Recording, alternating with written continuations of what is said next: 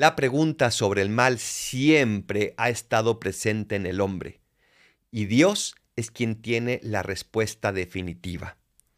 El Señor liberó a su pueblo y lo llenó de esperanza y a sus enemigos lo sumergió en el mar. Aleluya.